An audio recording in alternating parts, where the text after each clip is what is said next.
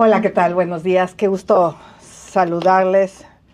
Eh, de verdad, estoy muy agradecida con su presencia y pues la verdad muy contenta, muy contenta de haber podido hacer esta gira de trabajo por Nueva York y aquí en la ciudad de Washington. Ha sido una gira bastante interesante.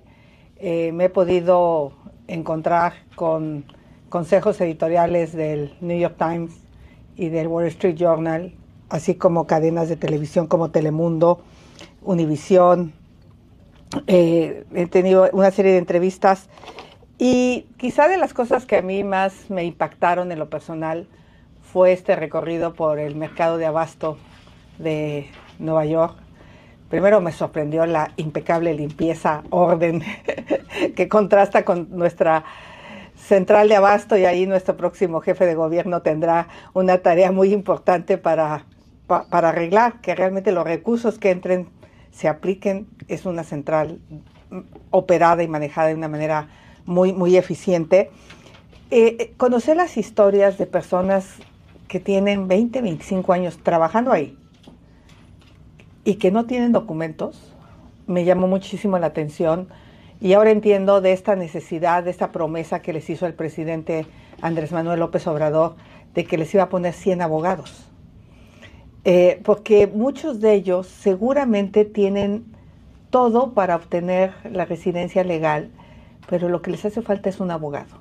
Eh, eh, estas personas podrían resolver su situación migratoria y la tristeza que me da, primero, es cómo me abrazaban, porque yo creo que veían a alguien de México y quieren abrazar a alguien que le recuerde su tierra, pero también esto de decir, tengo a mi madre allá, le mando 1.200 dólares al mes porque tiene que comprar los medicamentos para la diabetes, tiene que comprar los medicamentos para la presión arterial.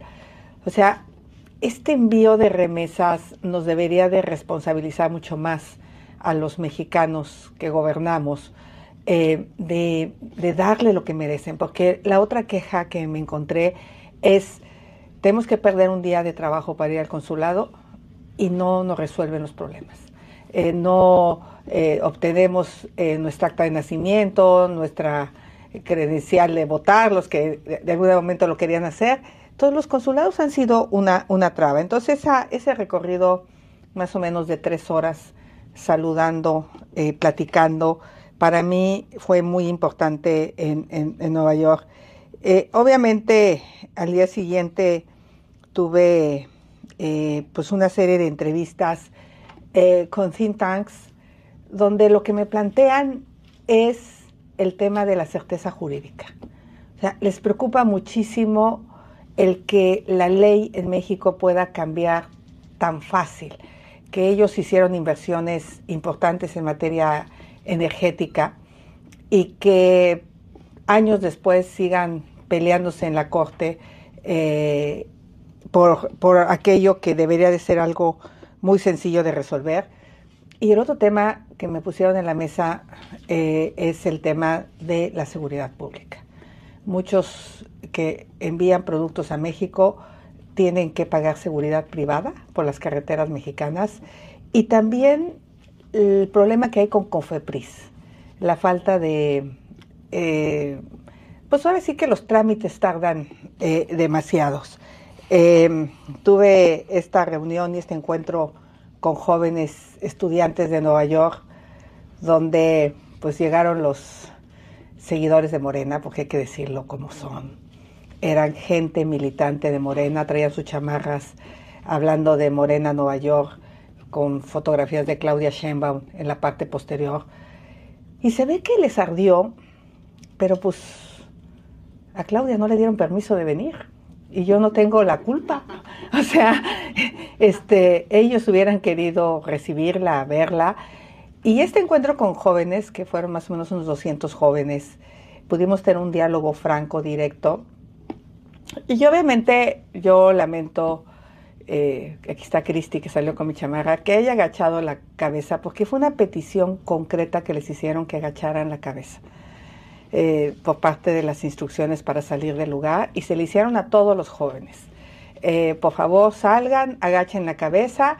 No sé si por evitar una agresión, pero pues la verdad es que sí estaban muy, muy agresivos. De hecho, Cristi recibió jalones. Y obviamente, pues yo salí por la puerta lateral muerta de la risa. O sea, porque todo el mundo creía. Y gritaron una palabra altisonante. Dijeron, ya nos ganó esa pinche vieja, sí dijeron. Que se acostumbre porque les voy a volver a ganar. Eh, obviamente me encontré con, eh, aquí en Nueva York, aparte de tener una reunión en el Wilson Center con think tanks, con líderes de opinión, donde presenté una postura muy firme de lo que pienso de la relación con, eh, con Estados Unidos, una relación de respeto, pero también una relación de iguales. Yo definitivamente creo que haber aceptado ser tercer país seguro sin nada cambio, bueno, sí. Sí, yo creo que el presidente Andrés Manuel López Obrador tiene algo a cambio. Que no hablen de la falta de democracia, que no hablen del autoritarismo de este gobierno, pero varias organizaciones de la sociedad civil me han planteado el por qué México no está peleando por los 11 millones de mexicanos que no tienen documentos en Nueva York? Esa ha sido la pregunta de varias organizaciones y me han preguntado si yo en lo personal voy a poner en la mesa y ayer que estuve en el Congreso lo puse en la mesa. Puse en la mesa la posibilidad de construir una relación distinta y por supuesto esta idea que me han propuesto los expertos de una agencia binacional en materia de migración y el tema eh, de, aduanas, perdón, una, agencia, eh, que, que, las aduanas trabajen de manera conjunta México, Estados Unidos. ¿Por qué? Porque Estados Unidos siempre tiene el temor de que nuestros agentes aduanales nuestra, eh, dejan pasar el fentanilo. Y nosotros a ellos le reclamamos que dejan pasar las armas. Entonces, ahí estamos en el pleito, pues mejor trabajemos de manera conjunta para resolver un problema de carácter binacional. Eh, el otro tema eh, también que hemos puesto en la mesa es este, este tema de cooperación en materia de cambio climático. Los incendios forestales no conocen fronteras, lo vivieron en Nueva York con Canadá, lo hemos vivido ahora con las tormentas que se han dado en Los Ángeles. en esa zona, pues Tijuana también, al ser prácticamente frontera con Estados Unidos, resiste estos efectos del cambio climático. Y, pues sí, aquí en Estados Unidos se tiene muchísima más información, por ejemplo, que en el huracán Otis nos pudo haber sido muy útil para evacuar con más horas de anticipación a muchas personas que desafortunadamente fallecieron. Entonces también lo pusimos en la mesa. Esta reunión en Georgetown, donde originalmente íbamos a juntarnos con 100 estudiantes, pues acabó en 300 estudiantes. Eh, una, una reunión donde cada quien pudo preguntar lo que quiso. Aquí no hay preguntas a modo, aquí no se mandan las preguntas por adelantado, ni obviamente en los medios ni existe, eh, eh, pero pude contestarle a los estudiantes eh, de una manera adecuada. además, en un rato creo que tendré una de las reuniones más importantes, que es con el Departamento de Estado y con varias personas que la integran, de agencias, para hablar sobre los temas de México. Eh, nosotros creemos que la relación es mucho más que fentanilo inmigración. Eh, obviamente el tema de crecimiento económico en México está generando una crisis migratoria. Si se dan cuenta, en 2017 tuvimos 200 mil personas detenidas. Llegó un momento en que prácticamente era cero la migración a Estados Unidos y en 2023 tuvimos 735 mil personas detenidas de origen mexicano, además de toda la problemática de, eh, que se ha dado por la falta de derechos humanos de los eh, migrantes que cruzan el territorio nacional. Y eso también lo planteé a, a los legisladores, la idea de hacer un acuerdo que nos permita garantizar los derechos humanos de las personas que esperan en México. No podemos simplemente decir, pues espérate en México, quédate en México y no haya una cooperación que garantice las condiciones en las que ellos van a estar en nuestro país. Eh, eso sería como que a grandes rasgos eh, la agenda. Todavía tengo una serie de entrevistas, vengo de Univisión y bueno, estoy a su disposición para cualquier pregunta. Primera pregunta, Eduardo Rivas, Agencia Hola, buenos días, muchas gracias. Em, durante su, su, gira usted ha estado hablando del tema de la observación electoral en México. Quería preguntarle si ve algún riesgo de un tipo de fraude electoral en México, si lo ve, qué pruebas tiene de ello y qué le dicen desde la, la OEA y, Estados Unidos al respecto. Gracias. Muchas gracias. Pues efectivamente, otra de las reuniones que tuve fue la de la OEA. Eh, estuve con Almagro nosotros sí estamos planteando el que haya una observación electoral antes, que sería ahora, durante el proceso electoral y después. ¿Qué pruebas tengo? Pues hay que mirar lo que hace el presidente desde la mañanera hacia mi persona, los ataques sistemáticos que recibo por parte del gobierno federal en el momento que se anunció mi posible candidatura Aquí está nuestro candidato a la Ciudad de México, que él mismo ha sido víctima de una serie de ataques desde el sistema. Este gobierno está dispuesto a utilizar todo el poder del Estado para evitar que la oposición obtenga triunfos. Usan el dinero público de los programas sociales.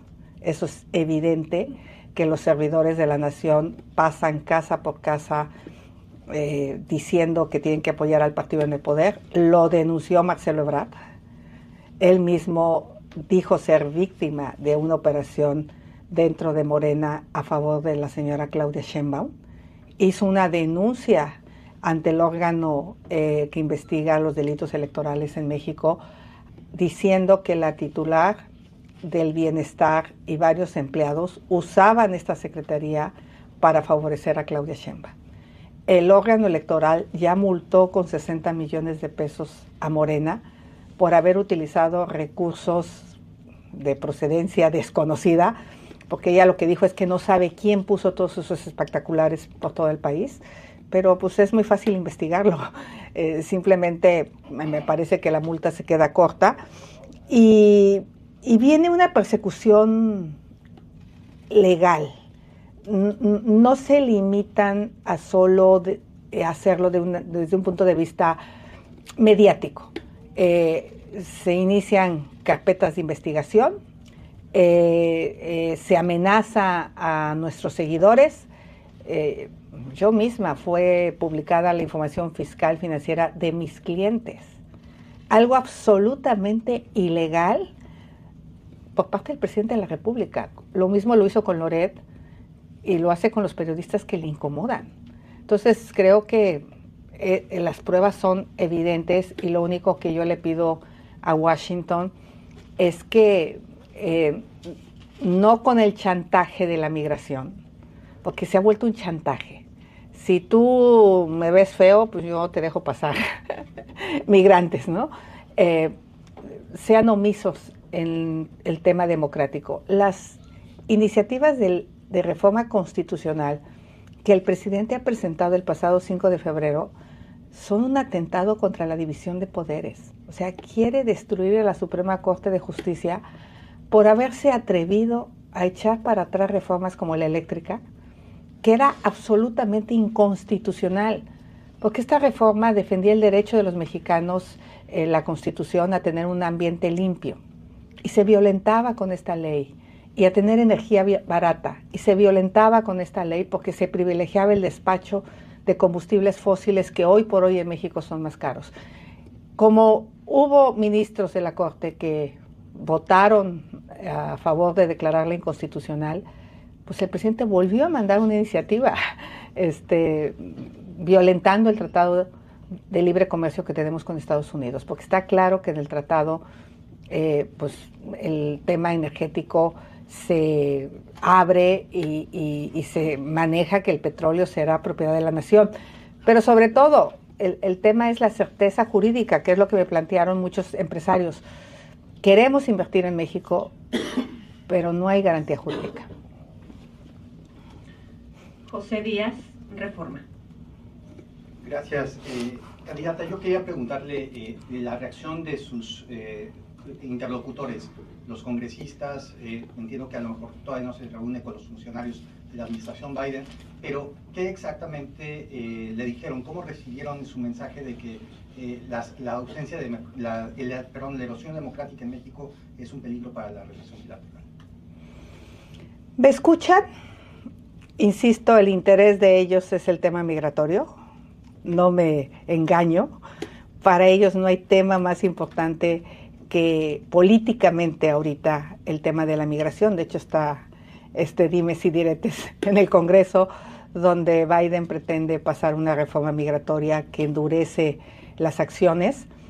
Eh, yo simplemente creo que me escuchan con atención y, quizá de las cosas que más fuerte puesto en la, en la mesa es pensar que el hecho que tu vecino tenga una buena parte de su territorio en manos de la delincuencia no te va a afectar.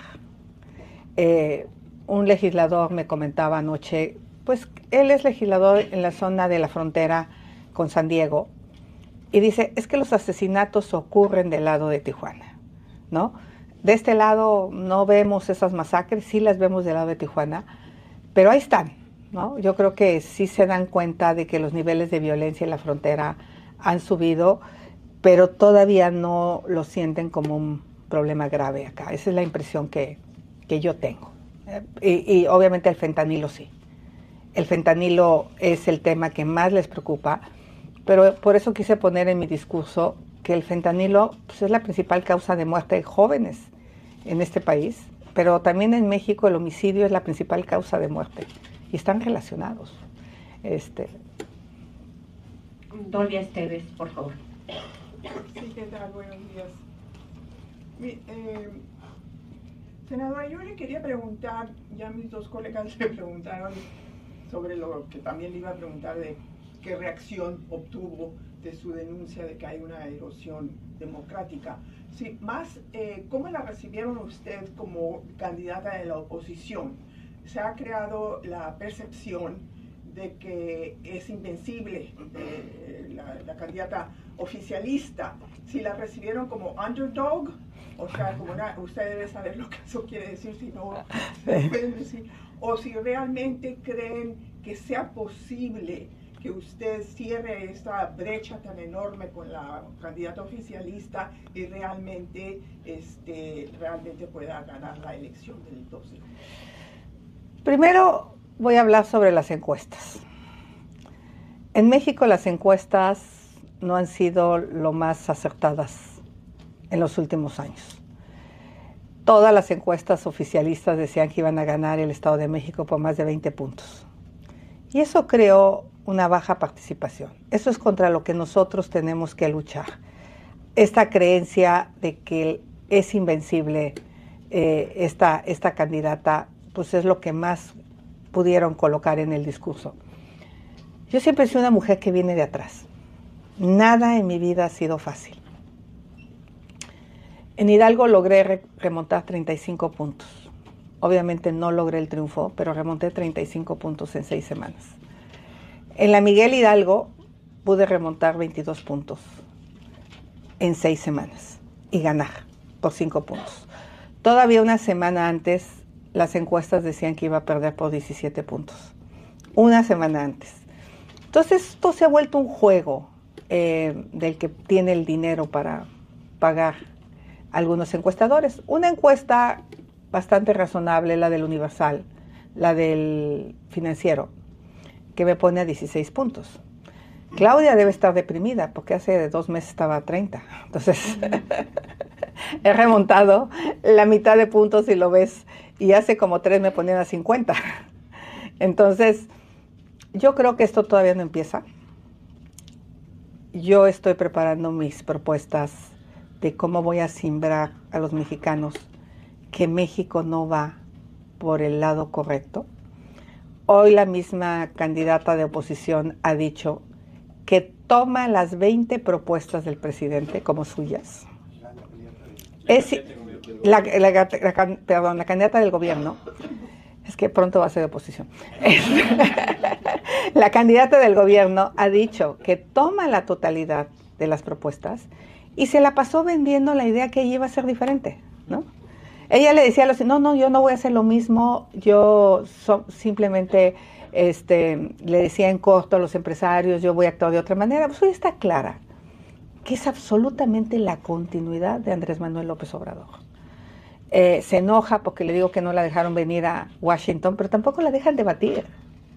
Tampoco la dejan que tengamos una mesa para contrastar ideas en un debate serio, fuerte, por ejemplo, hablando de temas de cambio climático. Ella dice que es proambientalista y no hizo nada para cerrar la refinería, la, termoeléctrica de Tula, hizo un segundo piso, eh, fue a defender los combustibles fósiles, o sea, no dijo nada sobre la destrucción de la selva en la zona maya, eh, no levantó la voz cuando quitaron los recursos para el Instituto de Ecología eh, de México, que tenía que ver con cambio climático, en fin, ha sido omisa para defender los temas ambientales a nivel nacional. Entonces, ahí cuando tengamos la oportunidad de hacer una campaña, pues yo le voy a decir a los mexicanos, la continuidad significa que sigan las muertes, que sigan los pésimos servicios de salud, eh, que, sigan los problemas al campo eh, y creo que los mexicanos tendrán que tomar una decisión, pero no va a ser un día de campo para la señora Sheinbaum, se lo advierto. ¿Los estadounidenses sí ven que usted puede ganar? Ah, yo creo que sí. Eso fue la, es la impresión que se lleva. Yo, ellos saben que esto todavía no empieza. Mm. Ellos saben que en una campaña las cosas pueden cambiar en un día, por ejemplo. Eh, y yo creo que ellos dan esa imagen, pero eh, les da confianza eh, la manera en que estamos manejando esta, esta campaña. Yo, yo, sí es, yo sí veo mucha recepción positiva. Ariel, Televisa. Eh, gracias. Candidata, dos preguntas relacionadas. En las reuniones que ya ha tenido con think tanks en el Congreso, con Almagro, en fin, estas reuniones han cambiado su percepción de Estados Unidos y de la relación bilateral? ¿Han cambiado estas reuniones eh, su percepción de Estados Unidos y de la relación bilateral y cómo? Y eh, la segunda pregunta relacionada, ¿de qué se quejan más del actual gobierno? Yo creo que el discurso que di en el Wilson Center se ha puesto en la mesa la posibilidad de que nuestra relación con Estados Unidos puede ser mucho más amplia que el tema migratorio fentanilo. Es obvio que lo que yo planteo es pensar fuera de la caja. Y pensar fuera de la caja significa encontrar soluciones nuevas, porque seguimos abordando los problemas con las mismas estrategias del pasado que no han dado resultado en el tema de migración. Sí siento eh, esa, al menos en los legisladores, que tuve la oportunidad de tener un encuentro más noche, más en corto, en una cena, eh, pudimos intercambiar de manera mucho más profunda las problemáticas de México. De hecho, van a ir varios de ellos a México en una visita próxima. Y, justamente contestando, o sea, sí, sí logramos poner en la agenda el tema de la democracia, sí logramos poner eh, en la agenda el tema de la inseguridad como un riesgo para las inversiones y para el comercio. Eh, y yo creo que el tema que más les preocupa es la certeza jurídica en nuestro país desde el punto de vista de inversiones y el tema de la seguridad. Esos son los dos temas que siempre salieron a la mesa prácticamente en todas las conversaciones. Y hablando de este tema, yo quisiera invitar a Santiago que pase conmigo, porque por ejemplo, una ciudad que perdió competitividad de la Ciudad de México. Es increíble cómo Querétaro, eh, Guanajuato han logrado em, atraer las inversiones que en el pasado eran de la ciudad. Y algo que le pasó a la ciudad hace 23 años, o 25 años ya, 27, cuando llegaron los gobiernos afines a Morena, es que no nos dimos cuenta cómo se fue deteriorando la ciudad hasta el punto de que se cayó el metro. Pero fue una falta de mantenimiento sistemático y eso es lo que le está pasando al país. Y obviamente ven una amenaza en Santiago y los ataques desde intervenir sus celulares hasta investigaciones jurídicas que no pasan de dimes y diretes intentan pues también a nuestro candidato eh, importante, fuerte en la Ciudad de México, eh, pararlo. Entonces, Santiago, eh, tú también vas a estar hoy en la OEA, tú también tienes una serie de reuniones y tenemos una agenda muy, muy paralela en los temas tanto económicos, ambos creemos en el nearshoring como una posibilidad de desarrollo económico del país y obviamente de la ciudad, pero este tema de pues, la elección de Estado creo que vale la pena que la comentes. Gracias, gracias, presidente. Pues nosotros lo que no vamos a permitir es lo que hace unos días dijo Maduro en Venezuela, que iban a ganar por las buenas o por las malas. Y eso quieren hacer en la Ciudad de México. Nosotros estamos aquí y quisimos iniciar en Washington porque venimos a los organismos internacionales. Por cierto, a los que en el 2017 vino Andrés Manuel López Obrador como precandidato presidencial. Por cierto, a los que ahora desprecia y a los que no vamos a renunciar. Porque México es parte de estos organismos internacionales. Nosotros venimos a denunciar la elección de Estado y la persecución política como lo ha hecho países como Nicaragua a los opositores. Y precisamente lo advertimos. En el mes de diciembre, la, la, Fiscalía de Justicia se encontraba en este proceso de ser ratificada logramos a través del Congreso la no ratificación y con los votos de la oposición. Y advertimos que íbamos a estar aquí. Y hoy venimos a cumplir y precisamente me acompaña el senador Emilio Álvarez y Casa, me acompaña también la senadora, la diputada federal Mariana Gómez del Campo y el diputado migrante Raúl Torres. Porque no vamos a permitir que en la Ciudad de México y por supuesto como lo ha venido denunciando nuestra candidata Xochitl Gálvez, lo, lo, implementen en el país. No vamos, no vamos a dejar, porque quiero nada más contarles qué pasó con el espionaje telefónico. Dijeron que iban a crear una comisión y que iban a investigar a los funcionarios. No hay un solo funcionario investigado. No hay un solo funcionario que haya pasado por un ministerio público para declarar sobre el espionaje telefónico que, por cierto, tuvo que ser un medio americano el que dijera que estaba confirmando este espionaje que, el Poder Judicial había determinado. Y yo por eso digo que es muy importante hoy los equilibrios del poder en México. Hoy vemos una iniciativa presentada hace dos días donde debilita al Poder Judicial, que gracias al Poder Judicial pudimos conocer de la fabricación de delitos a la oposición. Y también vengo a advertir, porque tenemos información, de la andanada judicial que prepara el gobierno precisamente en contra de la oposición en la Ciudad de México. Y la venimos a denunciar con nombres y apellidos, tanto a la Comisión Interamericana como a la OEA, porque vemos muchísimo riesgo en esta elección de Estado. El jefe de gobierno de la Ciudad de México se convirtió desde hace varios meses en jefe de campaña de la candidata de Morena en la Ciudad de México no solamente en el proceso interno, donde fueron audios tomados y reproducidos, sino también desde ahora utilizando todos los programas sociales, todo el aparato de la Fiscalía General de Justicia en contra de la oposición. Por eso iniciamos aquí, por eso iniciamos en Washington para acudir a todos estos organismos internacionales y vamos a denunciar esta elección. Y por supuesto vamos a aprovechar esta visita también para hablar con diferentes eh, actores políticos, económicos y sociales para hablar de la Ciudad de México, para hablar de esas oportunidades perdidas. Desde que hay vida democrática en la Ciudad de México, el mismo grupo político la ha gobernado. No ha habido transición en la Ciudad de México desde 1997, cuando el mismo grupo político la tomó por asalto. Y entonces venimos a esta, a esta gira precisamente a hacer las denuncias respectivas hacer las denuncias correspondientes y por supuesto alzar la voz y que la Ciudad de México también, junto con la elección a presidente de la República, pueda ponerse en el foco de estos organismos internacionales, por cierto, los cuales México es parte. Tenemos la última pregunta Sí. Ah, de, de Ann Multimedios. Sí, de Multimedios con Enrique Muñoz.